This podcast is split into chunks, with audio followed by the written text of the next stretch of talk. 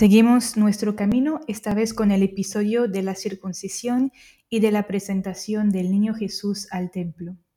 Les adelanto que una de las bellezas, de los detalles más hermosos que encontramos en este pasaje es que no escuchamos la única palabra que los evangelios nos reportan de San José. Encontramos entonces este pasaje en el Evangelio de San Lucas capítulo 2 del versículo 21 en adelante. Ocho días después llegó el tiempo de circuncidar al niño, y se le puso el nombre de Jesús, nombre que le había sido dado por el ángel antes de su concepción. Cuando llegó el día fijado por la ley de Moisés para la purificación, llevaron al niño a Jerusalén para presentarlo al Señor. Como está escrito en la ley, todo varón primogénito será consagrado al Señor. También debían ofrecer un sacrificio un par de tórtolas o de pichones de paloma, como ordena la ley del Señor. Vivía entonces en Jerusalén un hombre llamado Simeón, que era justo y piadoso, y esperaba el consuelo de Israel. Y detengo la lectura aquí, pero cada uno la puede seguir haciendo desde casa si gustan. El primer elemento que yo quisiera destacar o comentar de este pasaje es la obediencia de José y María. Volvamos a ver los primeros versículos. Versículo 21 se nos dice, ocho días después llegó el tiempo de circuncidar al niño. Versículo 22, cuando llegó el día fijado por la ley de Moisés. Versículo 23, como está escrito en la ley. Versículo 24, como ordena la ley del Señor. No sé si anteriormente se habían fijado en este detalle, por una parte sabemos que en la Biblia no sobran las palabras y por lo tanto en cuatro versículos consiguientes encontrar tanta repetición, tanta insistencia en la observancia de la ley es que el evangelista nos quiere hacer entender un mensaje de manera muy clara y es que San José obedece a la ley del Señor. En el episodio anterior hemos visto cómo José obedecía a las circunstancias y a las leyes civiles de su época. En este pasaje comprobamos que su obediencia va más allá. Su obediencia también se debe a Dios y en su vida eh, pues vemos una y otra vez cómo José busca poner en práctica y honrar la ley de Dios. Eso no es cualquier cosa, porque tal vez pudiéramos pensar que José tendría sus motivos o sus excusas para evadirse un poquito de esas exigencias. Después de todo, pues su hijo Jesús era el Hijo de Dios, ¿qué necesidad había de presentarlo al templo, en el templo? Eh, pudiéramos pensar que él sabía que su esposa, la Virgen María, era una mujer increíble, extraordinaria, de mucha virtud, la llena de gracia, y sabía también que su hijo era muy especial entonces, pues a lo mejor San, José tendría sus, sus argumentos, ¿no? Para no someterse a las leyes del culto. Sin embargo, lo hace. San José no se siente superior a las leyes del Señor y busca ponerlas en práctica. Y como jefe de familia también guía a María y a Jesús a acoger también esas mismas exigencias y esas prácticas. Pudiéramos comparar esta actitud de San José con otros pasajes de la Sagrada Escritura. Podemos recordar ese momento cuando Jesús nos dice que quien es fiel en lo pequeño será fiel en lo grande. Pudiéramos pensar que, eh, pues hacer una comparación entre las leyes civiles a las cuales José obedece con la misma actitud que las leyes del Señor. Y también ese, esa otra cita que encontramos en las cartas de San Pablo, que nos dice eh, cómo puedes decir que amas a Dios a quien no ve, a quien no ves, si no amas a tu hermano a quien sí ves. Pues aquí tenemos una prueba de la autenticidad de la obediencia de José. José no se fija tanto si las leyes vienen de los hombres o si vienen de Dios, obedece a todas por igual. Y ahí también Podemos pensar en Jesús que más tarde en su vida dirá que no ha venido a abolir la ley, sino a llevarla a plenitud. Y pudiéramos considerar el ejemplo que él recibió de su padre, de José, para justamente eh, poner y, respetar las leyes de su tiempo. Quisiera complementar esta reflexión con una cita del padre Cafarel que dice así, Nos hallamos lejos de un respeto formal de la ley, de un legalismo sin alma. José es justo, porque se esfuerza incesantemente por encontrar el amor en la ley. Su justicia, pues, es una constante actitud de silencio y de escucha delante de Dios, una voluntad incondicional de vivir según Dios. Entonces, esa obediencia de José a la ley de Dios está, como nos dice Cafarer, íntimamente ligada con la justicia. Y ahí quisiera abrir un paréntesis porque creo que es una, una información muy valiosa que también nos puede iluminar, que trata justamente de la justicia de José. En el Evangelio, en varios momentos se nos presenta a José como siendo justo. Y como les comenté en el primer episodio, la primera vez, como hay tan poca información sobre San José, es muy significativo fijarnos en lo que las personas dicen de él. Y lo que dicen de él es que es justo. Y lo dicen como introducción del personaje en el Evangelio. No lo dicen como conclusión una vez que hemos visto la manera como José actúa en su vida, sino que lo dan como premisa. José es justo y es siendo justo que luego aprenderá y descubrirá la manera de acoger a su esposa que está embarazada y que aprenderá a enfrentar las circunstancias y las peripecias que le toca a la Sagrada Familia. Esa justicia la podemos encontrar en otras ocasiones en el Antiguo Testamento y quisiera mencionar cuatro momentos. El primer momento se refiere a la primera persona que es justa, a la persona por antonomasia, y esa persona es Dios mismo. Encontramos en Deuteronomio capítulo 32 versículo 4, Él es la roca, su obra es perfecta, todos sus caminos no son más que justicia. Dios de verdad, no de mentira, Él es justo, Él es recto. Por lo tanto, Dios es justo, y la justicia de Dios seguramente va más allá que la virtud cardinal que conocemos. La solemos definir por eh, la capacidad, la virtud de dar a cada uno lo que le compete, pero Dios no tiene ninguna obligación de dar nada a nadie. Dios no debe absolutamente nada a ninguna criatura. Por lo tanto, la justicia de Dios va mucho más allá. Eso sería todo otro tema que pudiéramos profundizar. Pero por ahorita queremos retener esa información que Dios es justo. Por lo tanto, cuando se nos dice, cuando se presenta a José como siendo una persona justa, se nos está diciendo que José era un hombre que se parecía a Dios, era un hombre según el corazón de Dios. En un segundo momento, la primera persona humana, esa vez que se nos reporta como justa, es Noé. Lo encontramos en el capítulo 6 de Génesis, a partir del versículo 9 hasta el capítulo 7, versículo 3. Noé fue un hombre justo y perfecto. Noé caminaba con Dios.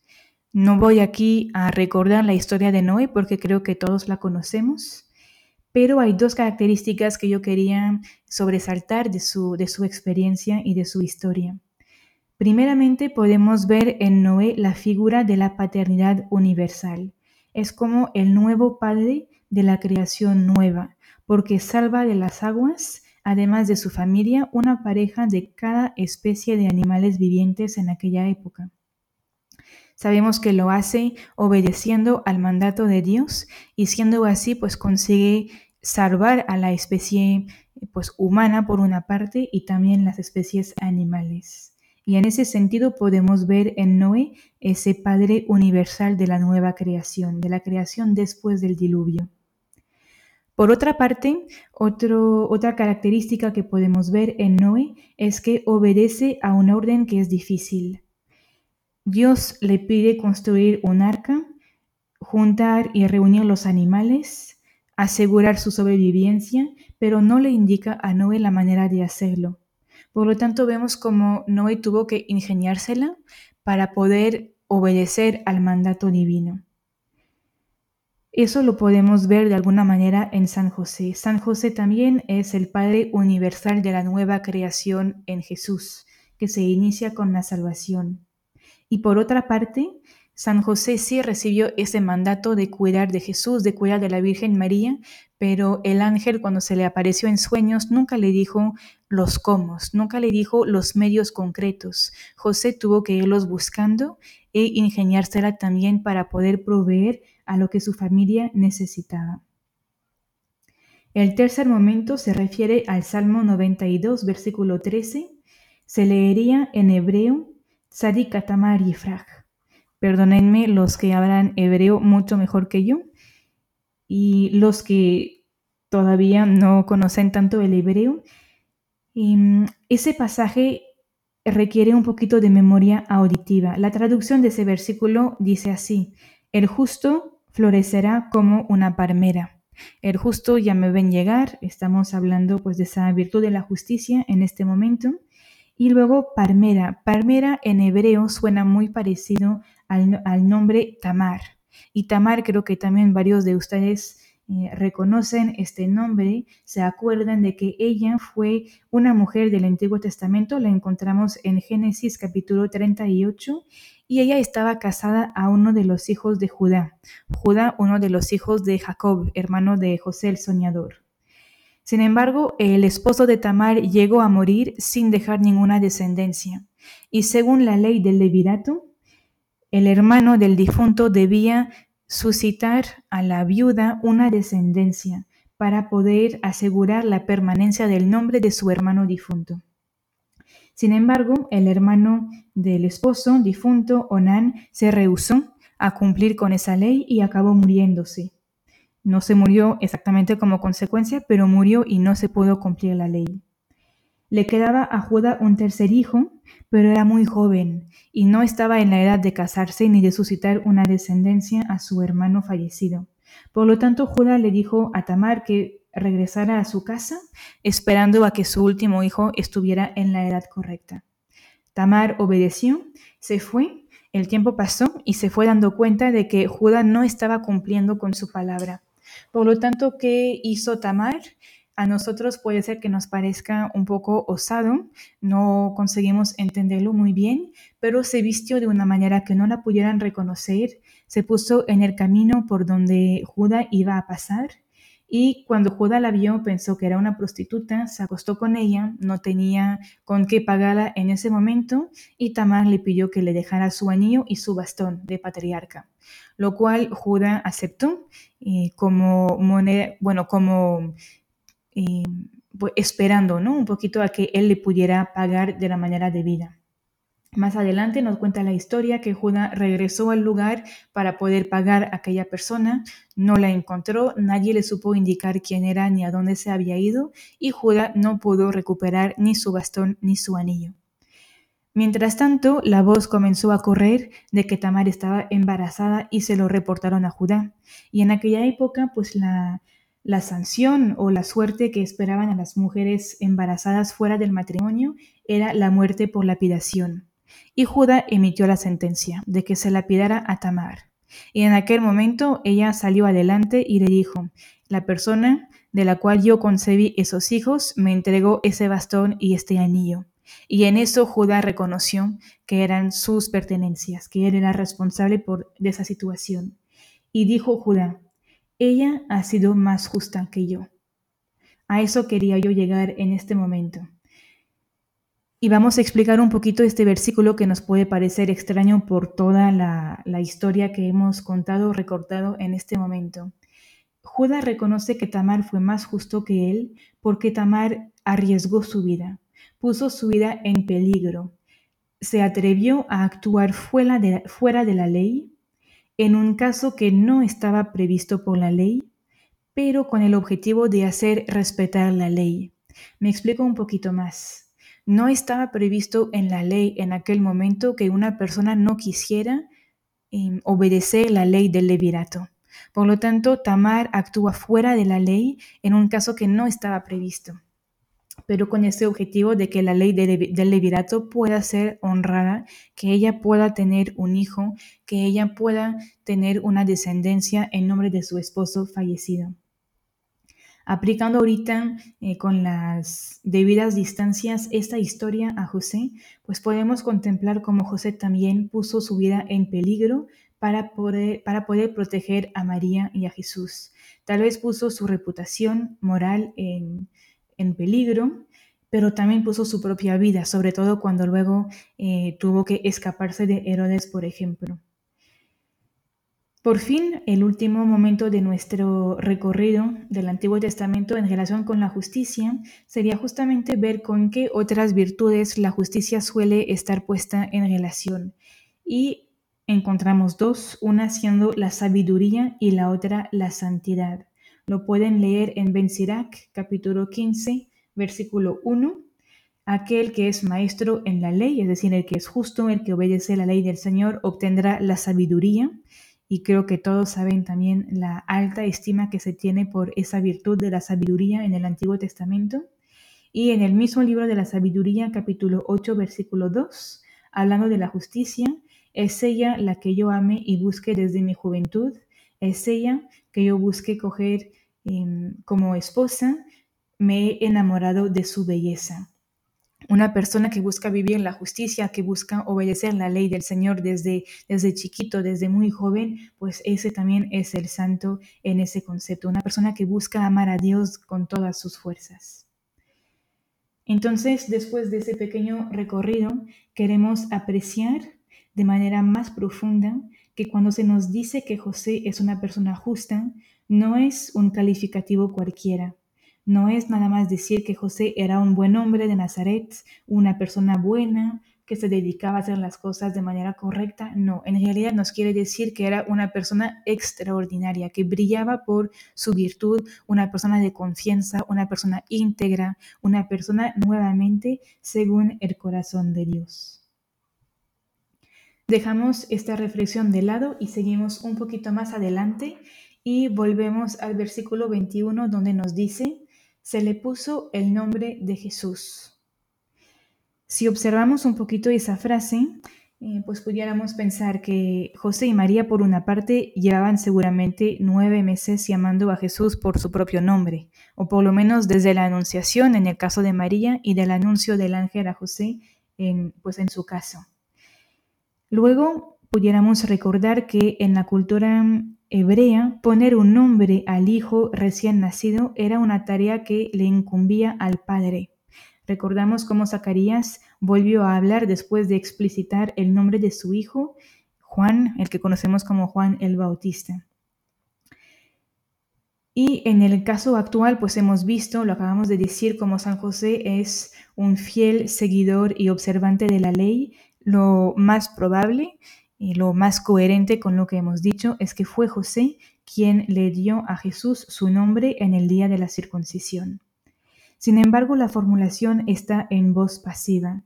Se le puso el nombre de Jesús, como si José no quisiera aparecer, como si José no quisiera estar en, primer, eh, en el primer plano. No quiere eh, oscurecer la escena, quiere que su hijo resalte más.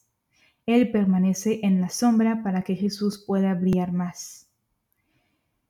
Y por otra parte, ahí viene esa única palabra que los evangelistas nos reportan, que San Lucas nos reporta en relación a José. José aparece siempre silencioso, nunca lo vemos hablar, ni lo escuchamos hablar, solo existe este pasaje en el cual se nos dice de manera implícita que la palabra que José pronunció fue la palabra Jesús. Nos pudiéramos también, eh, pues nos pudiéramos quedar meditando un poquito sobre el alcance de lo que eso significa. El silencio de José no es una cuestión de carácter, no es una cuestión de timidez. Pudiéramos decir que es una cuestión de opción. José no quiere hablarnos de nada más que no sea Jesús.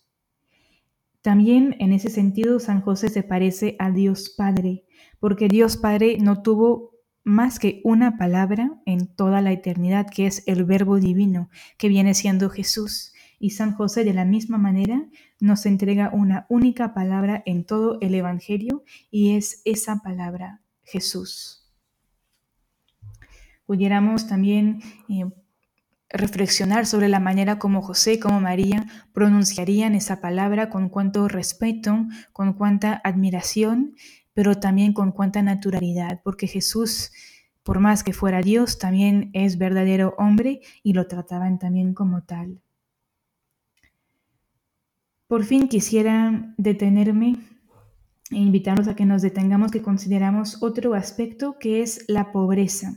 La pobreza de José, la pobreza de María, la pobreza de esa familia. Ahí vamos a volver a leer también el versículo donde se nos habla de la ofrenda que tenían que aportar en el templo. Estamos en el versículo 24. También debían ofrecer un sacrificio, un par de tórtolas o de pichones de paloma, como ordena la ley del Señor. Si ponemos esta frase en su contexto, nos damos cuenta y descubrimos que el libro del Levítico en el Antiguo Testamento prevía varios tipos de ofrendas en ese momento de la circuncisión y de la presentación de los hijos de los niños en el templo. Si leemos, por ejemplo, Levítico 12, versículo 1 a 8, dice así. Al cumplirse los días de su purificación, sea por niño, sea por niña, presentará al sacerdote a la entrada de la tienda del encuentro un cordero de un año como holocausto, y un pichón o una tórtola como sacrificio por el pecado. Si no le alcanza para presentar una res menor, tome dos tórtolas o dos pichones, uno para el holocausto y otro para el sacrificio por el pecado. Y luego sigue. Pero también un poquito más antes, en Levítico 5:11, encontramos otra indicación que nos dice, si no le alcanza para dos tórtolas o dos pichones, presentará como ofrenda suya, por haber pecado, una décima de medida de flor de harina. Aquí no vamos a centrarnos tanto en la formulación del pecado, porque en el caso de José, de María, de Jesús, pues no, no es el tema, pero sí queremos detenernos en la gradualidad o la proporcionalidad de las ofrendas que se, que se piden. Lo ideal siendo un cordero, si no fuera posible, dos, dos, aves y en el caso de tampoco ser posible, flor de harina. Vemos como la ley del Señor prevía varios tipos de ofrendas según la capacidad de la familia que venía a presentar su ofrenda. Y ahí, ¿qué podemos observar? Pues en el caso de José no presenta eh, un cordero, aunque de manera simbólica luego pues en Jesús sí podemos ver ese cordero, pero José y María llevan dos pájaros, dos tórtolas no tienen, no tienen la comodidad o la capacidad económica de ofrecer un cordero, pero sí tienen la capacidad de dar un poquito más que la flor de harina, que aquí otra vez tendríamos otro simbolismo, la flor de harina con la cual se hace el pan, Jesús, Eucaristía, en fin, Jesús podría cumplir en sí mismo eh, todos los significados de esas ofrendas. Pero en el caso que de ahorita de la presentación en el templo, vemos a José y María en el medio. No son capaces de ofrecer un cordero, pero sí pueden dar un poquito más que la flor de harina. Y ahí pudiéramos pensar en esa opción que Dios hace, tal vez una opción por la sencillez. Dios no busca lo que brilla, no busca lo más vislumbrante, no escogió un palacio, un rey, una reina para que pudiera encarnarse su hijo, porque entonces seguramente los sencillos, los más pobres hubieran querido quedado pues alejados y tal vez excluidos de ese momento, pero vemos que también Dios no le impuso a José y a María una situación, eh, la responsabilidad de la paternidad en una situación de carencia o indigencia. Vemos, podríamos decir, esa opción por la sencillez. Eso también lo podemos ver en Romanos 12, 16, según algunas traducciones, en donde dice dejarse atraer por lo sencillo sin querer sobresalir, sin perseguir eh, todo lo que el mundo nos presenta como atractivo, como bienes materiales a veces innecesarios, pero pues teniendo lo suficiente para el sustento. Seguimos un poquito más adelante y leemos y nos detenemos en ese, en ese versículo. Perdónenme, Vamos a dejarlo por aquí. Yo me estoy adelantando al pasaje siguiente. Entonces, más bien, eh, ahorita quisiera yo leer un, breve texto de un padre francés, el padre Joseph Marie Verland, en un libro que se llama Contigo José, que nos habla también del encuentro entre José y Simeón, los dos siendo justos. Y nos dice así, Simeón, cuyo nombre significa el que recuerda, aparece como un hombre profundamente religioso, que anhela la llegada del Mesías consolador de Israel. Frente a él hay un joven en la flor de la vida, también recto y piadoso. Paréntesis mío, de los dos se dice que son justos. Si sus caminos se cruzaron en este momento, fue porque era obra común del Espíritu Santo. Sin embargo, en esa comunidad esencial de aspiración se revelaron las diferencias. Podría decirse que Simeón personificaba el pasado, mientras que José representaba el futuro. El anciano de muchos años era el símbolo perfecto de la acumulación de esperanza en el pasado de Israel. Para él el encuentro fue la culminación de su existencia y el final de su peregrinaje terrenal. Para José fue un punto de partida. Llevaba al Mesías al templo sabiendo que esta, que esta entrada de Jesús era el preludio de, un de una toma de posesión que tendría lugar dentro de unos años.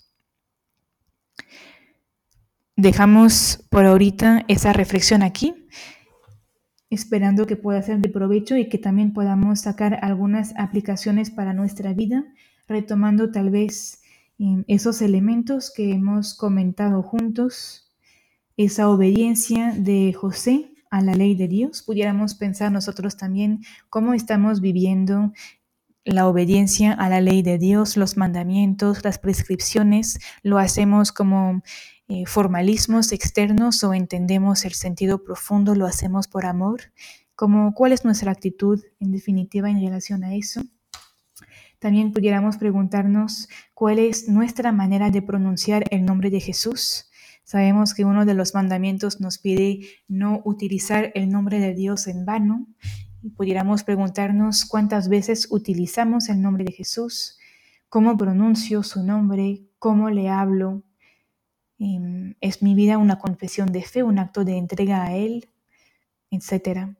Y también pudiéramos profundizar en ese tema de la pobreza observando cómo Dios escogió lo sencillo y preguntarse eh, en nuestras vidas cuánta importancia le damos a lo esencial o cuántas veces a veces podemos darle mucha importancia a cosas materiales que tal vez no tienen tanta importancia real.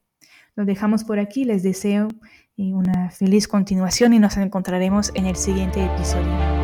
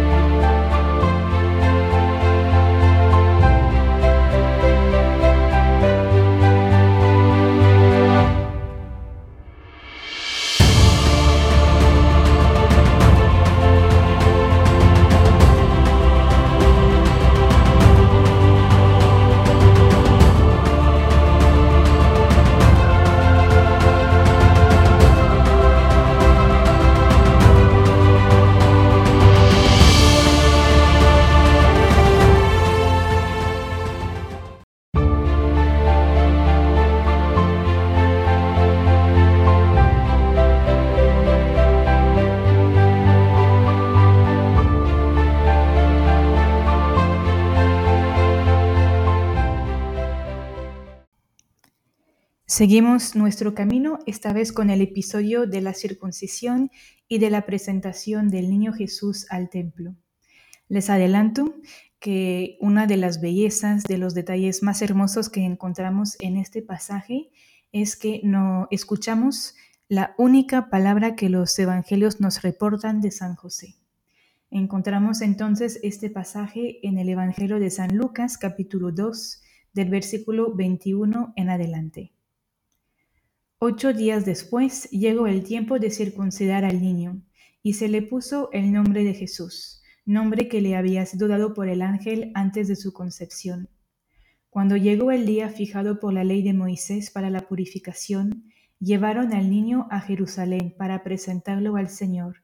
Como está escrito en la ley, todo varón primogénito será consagrado al Señor. También debían ofrecer un sacrificio, un par de tórtolas o de pichones de paloma, como ordena la ley del Señor. Vivía entonces en Jerusalén un hombre llamado Simeón, que era justo y piadoso, y esperaba el consuelo de Israel. Y detengo la lectura aquí, pero cada uno la puede seguir haciendo desde casa si gustan. El primer elemento que yo quisiera destacar o comentar de este pasaje es la obediencia de José y María. Volvamos a ver los primeros versículos. Versículo 21 se nos dice, ocho días después llegó el tiempo de circuncidar al niño. Versículo 22, cuando llegó el día fijado por la ley de Moisés. Versículo 23, como está escrito en la ley. Versículo 24, como ordena la ley del Señor. No sé si anteriormente se habían fijado en este detalle. Por una parte sabemos que en la Biblia no sobran las palabras y por lo tanto en cuatro versículos consiguientes encontrar tanta repetición, tanta insistencia en la observancia de la ley es que el evangelista nos quiere hacer entender un mensaje de manera muy clara y es que San José obedece a la ley del Señor. En el episodio anterior hemos visto cómo José obedecía a las circunstancias y a las leyes civiles de su época. En este pasaje comprobamos que su obediencia va más allá. Su obediencia también se debe a Dios y en su vida eh, pues vemos una y otra vez cómo José busca poner en práctica y honrar la ley de Dios. Eso no es cualquier cosa, porque tal vez pudiéramos pensar que José tendría sus motivos o sus excusas para evadirse un poquito de esas exigencias. Después de todo, pues su hijo Jesús era el Hijo de Dios, ¿qué necesidad había de presentarlo al templo, en el templo? Eh, pudiéramos pensar que él sabía que su esposa, la Virgen María, era una mujer increíble, extraordinaria, de mucha virtud, la llena de gracia, y sabía también que su hijo era muy especial entonces, pues a lo mejor San, José tendría sus, sus argumentos, ¿no? Para no someterse a las leyes del culto. Sin embargo, lo hace. San José no se siente superior a las leyes del Señor y busca ponerlas en práctica. Y como jefe de familia también guía a María y a Jesús a acoger también esas mismas exigencias y esas prácticas. Pudiéramos comparar esta actitud de San José con otros pasajes de la Sagrada Escritura. Podemos recordar ese momento cuando Jesús nos dice que quien es fiel en lo pequeño será fiel en lo grande. Pudiéramos pensar que, eh, pues hacer una comparación entre las leyes civiles a las cuales José obedece con la misma actitud que las leyes del Señor. Y también ese, esa otra cita que encontramos en las cartas de San Pablo, que nos dicen eh, cómo puedes decir que amas a Dios a quien no ve, a quien no ves, si no amas a tu hermano a quien sí ves. Pues aquí tenemos una prueba de la autenticidad de la obediencia de José. José no se fija tanto si las leyes vienen de los hombres o si vienen de Dios, obedece a todas por igual.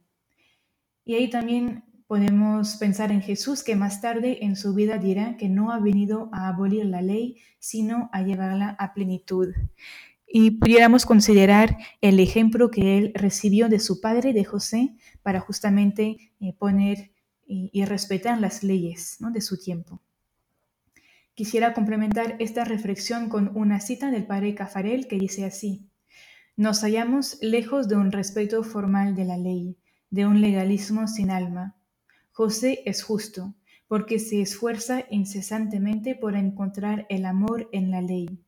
Su justicia, pues, es una constante actitud de silencio y de escucha delante de Dios, una voluntad incondicional de vivir según Dios. Entonces, esa obediencia de José a la ley de Dios está, como nos dice Cafarel, íntimamente ligada con la justicia. Y ahí quisiera abrir un paréntesis porque creo que es una, información muy valiosa que también nos puede iluminar, que trata justamente de la justicia de José. En el Evangelio, en varios momentos se nos presenta a José como siendo justo. Y como les comenté en el primer episodio, la primera vez, como hay tan poca información sobre San José, es muy significativo fijarnos en lo que las personas dicen de él. Y lo que dicen de él es que es justo. Y lo dicen como introducción del personaje en el Evangelio. No lo dicen como conclusión una vez que hemos visto la manera como José actuó en su vida, sino que lo dan como premisa. José es justo y es siendo justo que luego aprenderá y descubrirá la manera de acoger a su esposa que está embarazada y que aprenderá a enfrentar las circunstancias y las peripecias que le toca a la Sagrada Familia. Esa justicia la podemos encontrar en otras ocasiones en el Antiguo Testamento y quisiera mencionar cuatro momentos. El primer momento se refiere a la primera persona que es justa, a la persona por antonomasia, y esa persona es Dios mismo. Encontramos en Deuteronomio capítulo 32 versículo 4, Él es la roca, su obra es perfecta, todos sus caminos no son más que justicia.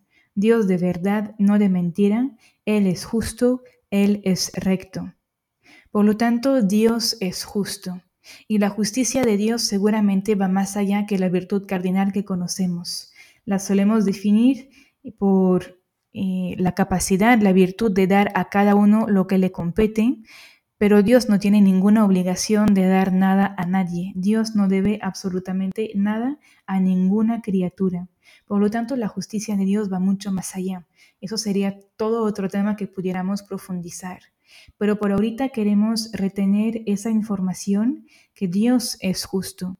Por lo tanto, cuando se nos dice, cuando se presenta a José como siendo una persona justa, se nos está diciendo que José era un hombre que se parecía a Dios, era un hombre según el corazón de Dios. En un segundo momento, la primera persona humana, esa vez que se nos reporta como justa, es Noé. Lo encontramos en el capítulo 6 de Génesis, a partir del versículo 9 hasta el capítulo 7, versículo 3. Noé fue un hombre justo y perfecto. Noé caminaba con Dios. No voy aquí a recordar la historia de Noé porque creo que todos la conocemos pero hay dos características que yo quería sobresaltar de su, de su experiencia y de su historia. Primeramente podemos ver en Noé la figura de la paternidad universal. Es como el nuevo padre de la creación nueva, porque salva de las aguas, además de su familia, una pareja de cada especie de animales vivientes en aquella época. Sabemos que lo hace obedeciendo al mandato de Dios y siendo así pues consigue salvar a la especie pues humana por una parte y también las especies animales. Y en ese sentido podemos ver en Noé ese Padre universal de la nueva creación, de la creación después del diluvio.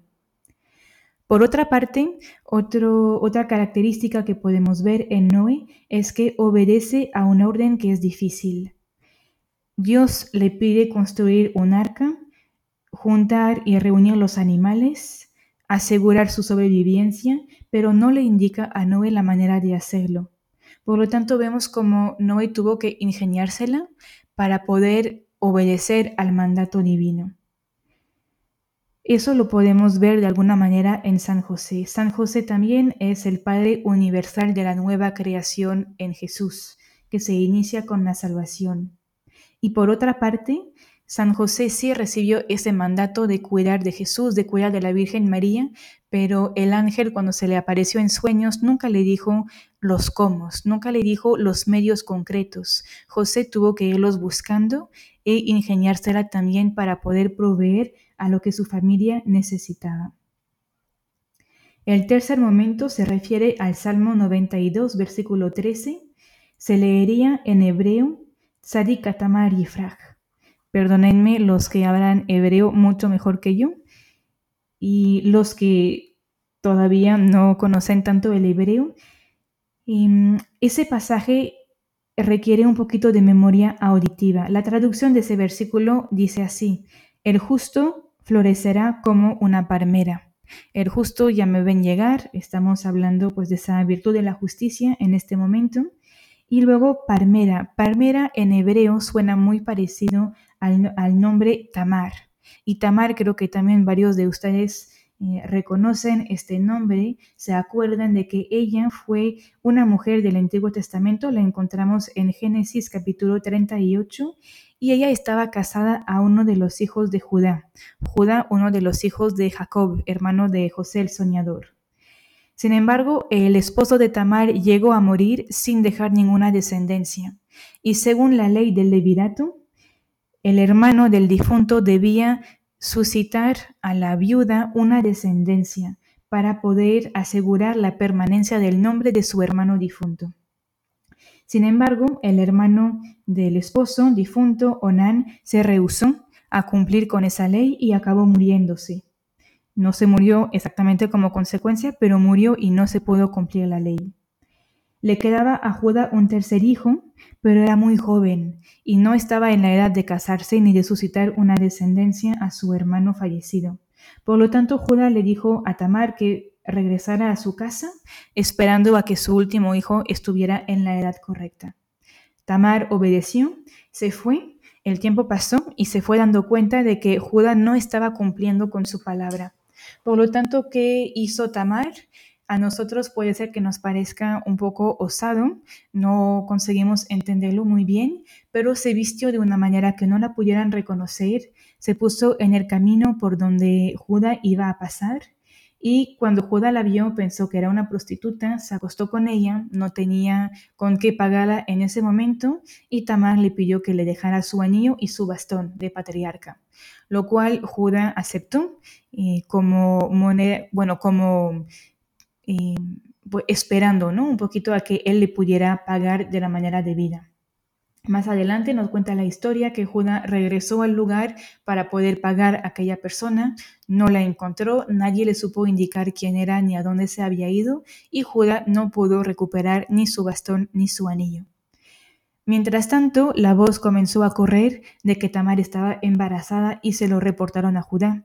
Y en aquella época, pues la, la sanción o la suerte que esperaban a las mujeres embarazadas fuera del matrimonio era la muerte por lapidación.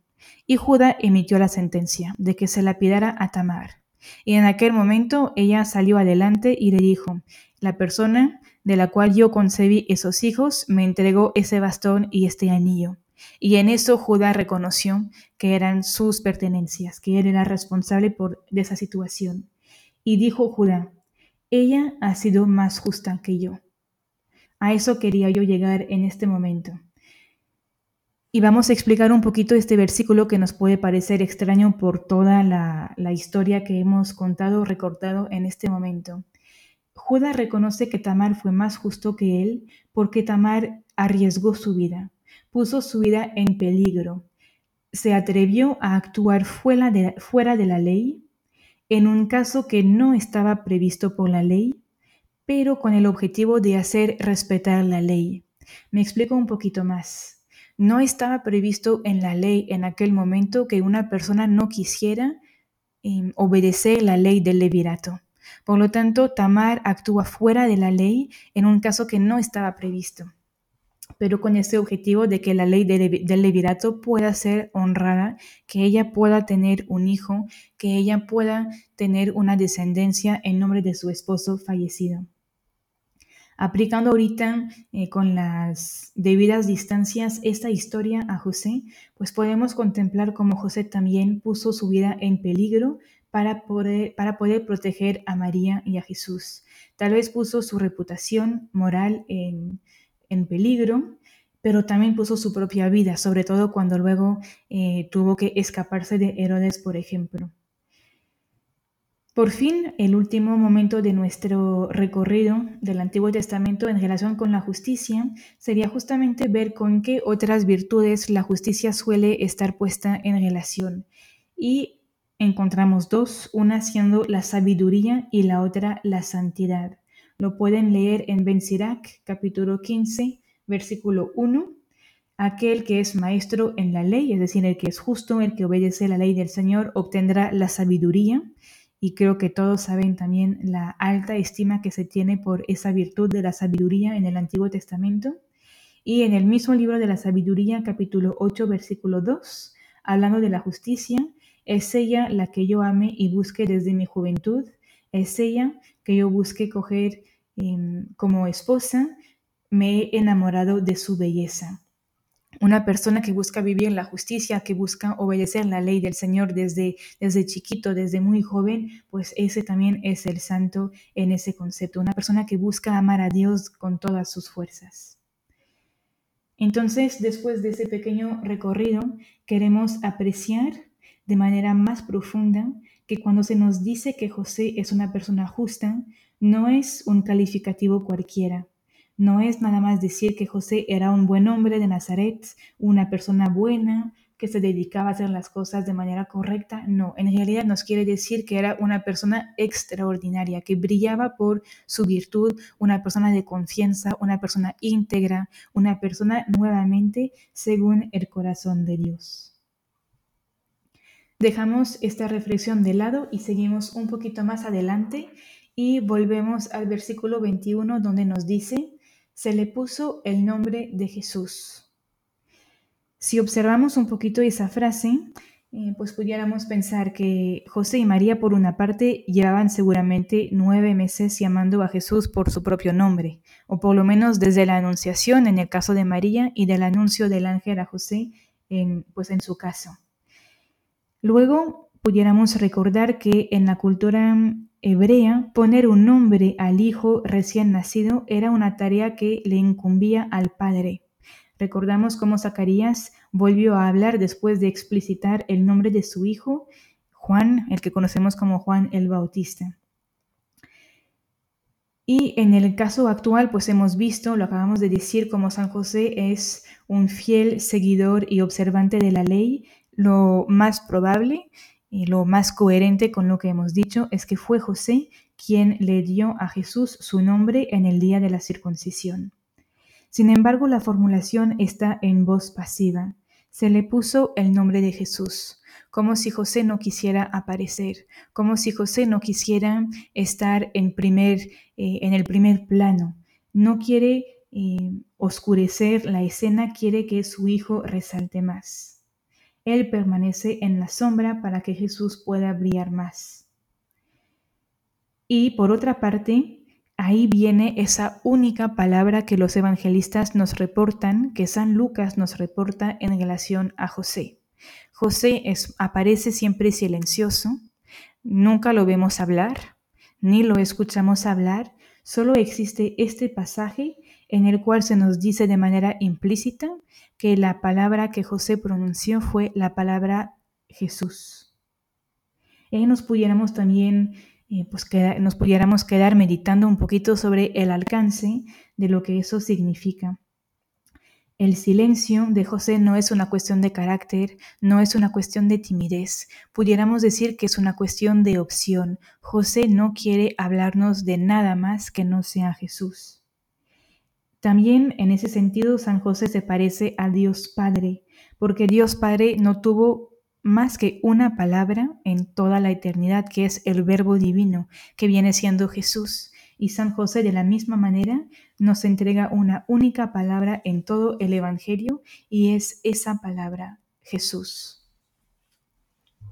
Pudiéramos también eh, reflexionar sobre la manera como José y como María pronunciarían esa palabra con cuánto respeto, con cuánta admiración, pero también con cuánta naturalidad, porque Jesús, por más que fuera Dios, también es verdadero hombre y lo trataban también como tal. Por fin quisiera detenerme e invitarnos a que nos detengamos, que consideramos otro aspecto que es la pobreza. La pobreza de José, la pobreza de María, la pobreza de esa familia. Ahí vamos a volver a leer también el versículo donde se nos habla de la ofrenda que tenían que aportar en el templo. Estamos en el versículo 24. También debían ofrecer un sacrificio, un par de tórtolas o de pichones de paloma, como ordena la ley del Señor. Si ponemos esta frase en su contexto, nos damos cuenta y descubrimos que el libro del Levítico en el Antiguo Testamento prevía varios tipos de ofrendas en ese momento de la circuncisión y perdón, de la presentación de los hijos de los niños en el templo. Si leemos Por ejemplo, Levítico 12, versículo 1 a 8, dice así. Al cumplirse los días de su purificación, sea por niño, sea por niña, presentará al sacerdote a la entrada de la tienda del encuentro un cordero de un año como holocausto, y un pichón o una tórtola como sacrificio por el pecado. Si no le alcanza para presentar una res menor, tome dos tórtolas o dos pichones, uno para el holocausto y otro para el sacrificio por el pecado.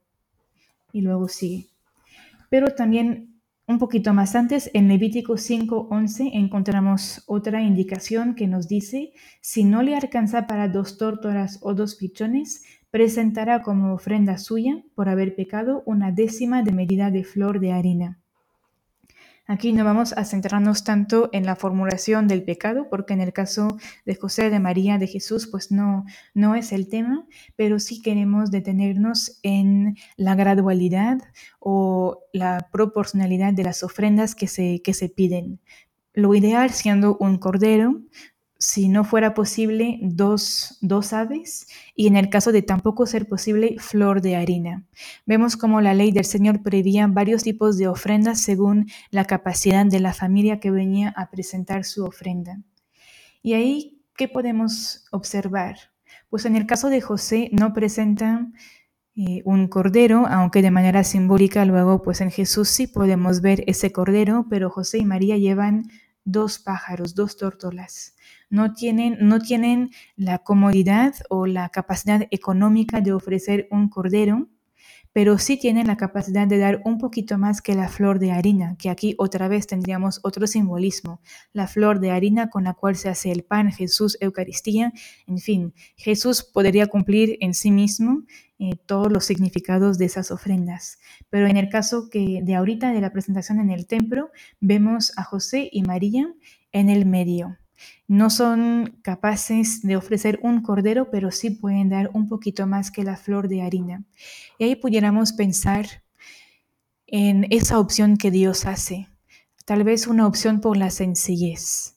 Dios no busca lo que brilla, no busca lo más vislumbrante, no escogió un palacio, un rey, una reina para que pudiera encarnarse su hijo, porque entonces seguramente los sencillos, los más pobres hubieran querido quedado pues alejados y tal vez excluidos de ese momento, pero vemos que también Dios no le impuso a José y a María una situación, eh, la responsabilidad de la paternidad en una situación de carencia o indigencia.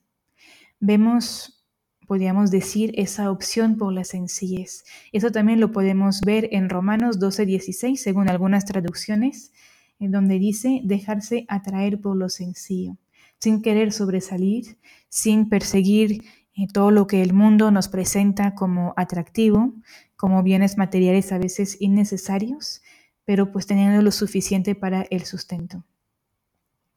Seguimos un poquito más adelante y leemos y nos detenemos en ese, en ese versículo.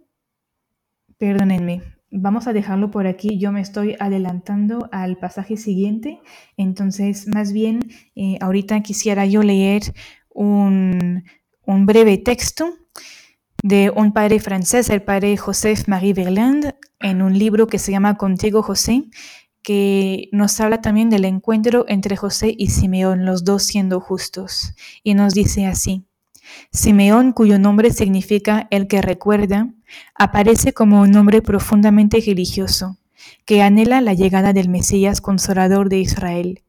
Frente a él hay un joven en la flor de la vida, también recto y piadoso. Paréntesis mío, de los dos se dice que son justos. Si sus caminos se cruzaron en este momento, fue porque era obra común del Espíritu Santo sin embargo, en esa comunidad esencial de aspiración se revelaron las diferencias. Podría decirse que Simeón personificaba el pasado, mientras que José representaba el futuro. El anciano de muchos años era el símbolo perfecto de la acumulación de esperanza en el pasado de Israel. Para él el encuentro fue la culminación de su existencia y el final de su peregrinaje terrenal. Para José fue un punto de partida.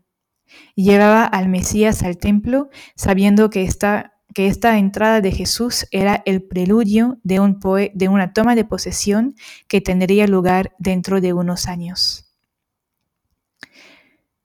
Dejamos por ahorita esa reflexión aquí, esperando que pueda ser de provecho y que también podamos sacar algunas aplicaciones para nuestra vida, retomando tal vez em, esos elementos que hemos comentado juntos, esa obediencia de José a la ley de Dios, pudiéramos pensar nosotros también cómo estamos viviendo la obediencia a la ley de Dios, los mandamientos, las prescripciones, lo hacemos como eh, formalismos externos o entendemos el sentido profundo, lo hacemos por amor, como cuál es nuestra actitud en definitiva en relación a eso. También pudiéramos preguntarnos cuál es nuestra manera de pronunciar el nombre de Jesús. Sabemos que uno de los mandamientos nos pide no utilizar el nombre de Dios en vano. Y pudiéramos preguntarnos cuántas veces utilizamos el nombre de Jesús, cómo pronuncio su nombre, cómo le hablo, Em, es mi vida una confesión de fe, un acto de entrega a Él, etc. Y también pudiéramos profundizar en ese tema de la pobreza, observando cómo Dios escogió lo sencillo y preguntarse eh, en nuestras vidas cuánta importancia le damos a lo esencial o cuántas veces a veces podemos darle mucha importancia a cosas materiales que tal vez no tienen tanta importancia real. Lo dejamos por aquí, les deseo una feliz continuación y nos encontraremos en el siguiente episodio.